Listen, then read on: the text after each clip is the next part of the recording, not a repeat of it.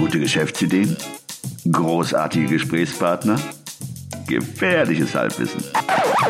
Hey, Guerriero, wohin? No lo sé, folge mir einfach.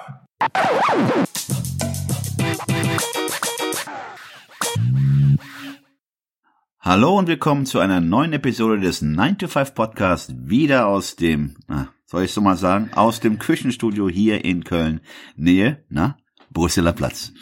Am Mikrofon, ich stelle mich ja wieder zuerst vor, der Ruben, mir gegenüber. Der Christian, hallo zusammen. In der heutigen Episode geht es um Marketing und da genau um Guerilla-Marketing.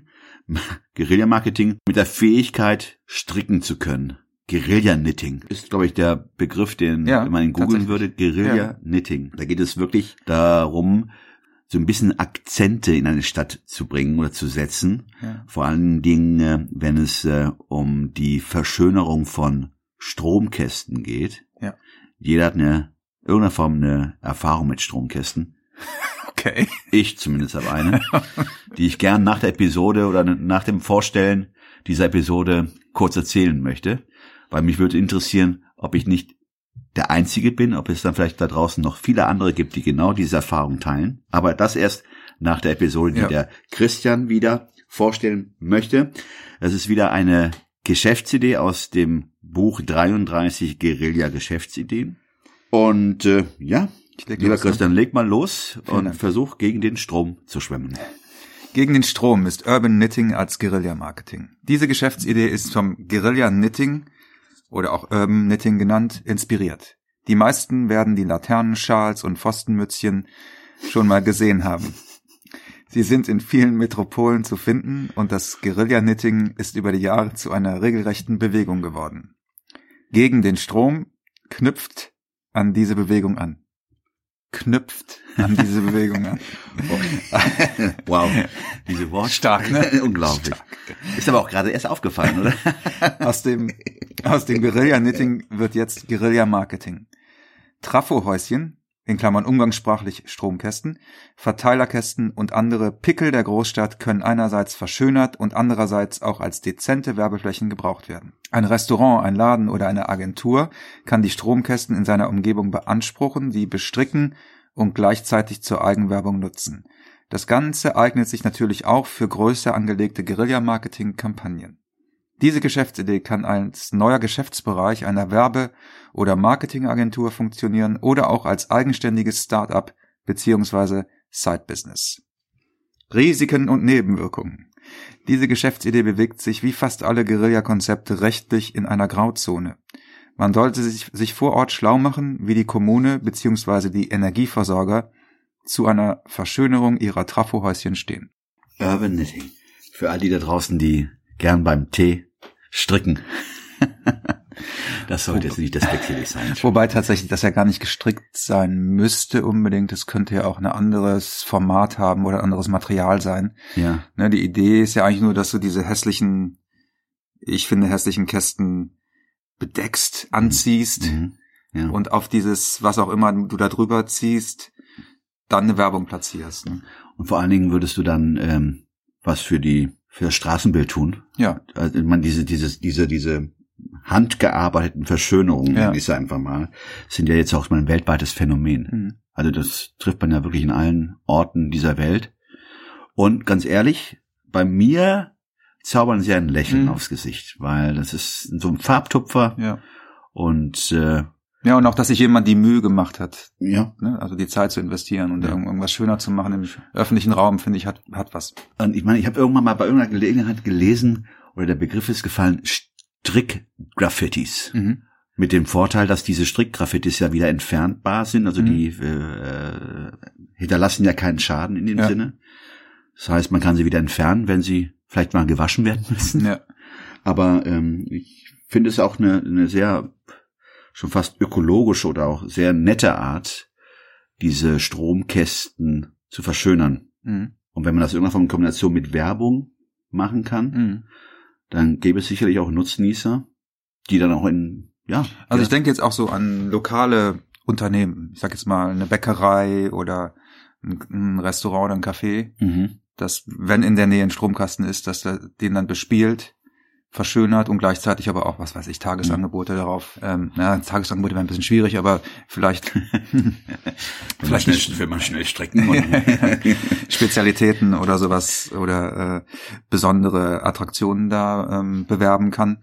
Denkbar ist natürlich auch, dass man das Ganze ein bisschen zentraler organisiert und dass man eine Agentur hat, die sowohl diesen Platz vermieten als auch eine Kampagne, eine Mini-Kampagne für das kleine Unternehmen gestalten. Also weil da ist ja so ein bisschen so eine Barriere, weil nicht jeder Bäcker, sage ich mal, wird in der Lage sein, ein Werbeplakat selber zu erstellen oder auch die Lust haben, ein Werbeplakat selber zu erstellen. Und das könnte ja schon die Hürde sein, es nicht zu machen. Mhm. Aber wenn es da eine Agentur gibt, die das Komplettpaket verkauft, äh, bei der Gelegenheit, weil du ja auch ge- die Frage hast aufkommen lassen, ob denn die Energieversorger oder die Stromversorger mitmachen würden. Ich habe mich mal von einer, es gab mal eine Aktion äh, hier von dem hiesigen äh, Mhm. Versorger, Energieversorger von der Rheinenergie, die mal die, vielleicht kennst du die mal, die sind Mhm. ja schon mal aufgefallen, die größeren Trafostationen, die aussehen wie, wie Kleinautos, wenn Ja. man so sieht. Die haben sie dann im Auftrag, aber nicht sie, also sie haben dann eine Agentur beauftragt, die dann diese Trafos mit Folie beklebt haben, mhm. mit Motiven. Was dazu geführt hat, dass sie dann weniger gesprayt wurden, okay. weniger Graffiti dort angebracht wurde und äh, diese Mhm. Stromkästen verschönert Mhm. haben, wenn man sie überhaupt verschönern kann. Mhm. Und diese Stromkästen, die dir hervorschweben, sind etwas diese kleineren, Mhm, ja. mit denen ich ja persönlich Erfahrung gemacht habe, wie ich eingangs gesagt hatte, weil jeder kennt diese kleinen Stromkästen, wo man sich ja auch sehr gut draufsetzen kann. Mhm. Wenn man die verschönert, wird man sicherlich auch die Energieversorger auf die Seite bekommen, weil Meinst die auch ein? Interesse haben. Es gab ja mal in Köln diese Aktion vor drei, vier Jahren, glaube ich, die hieß ähm, äh, Watt auf dem Kasten. Ja.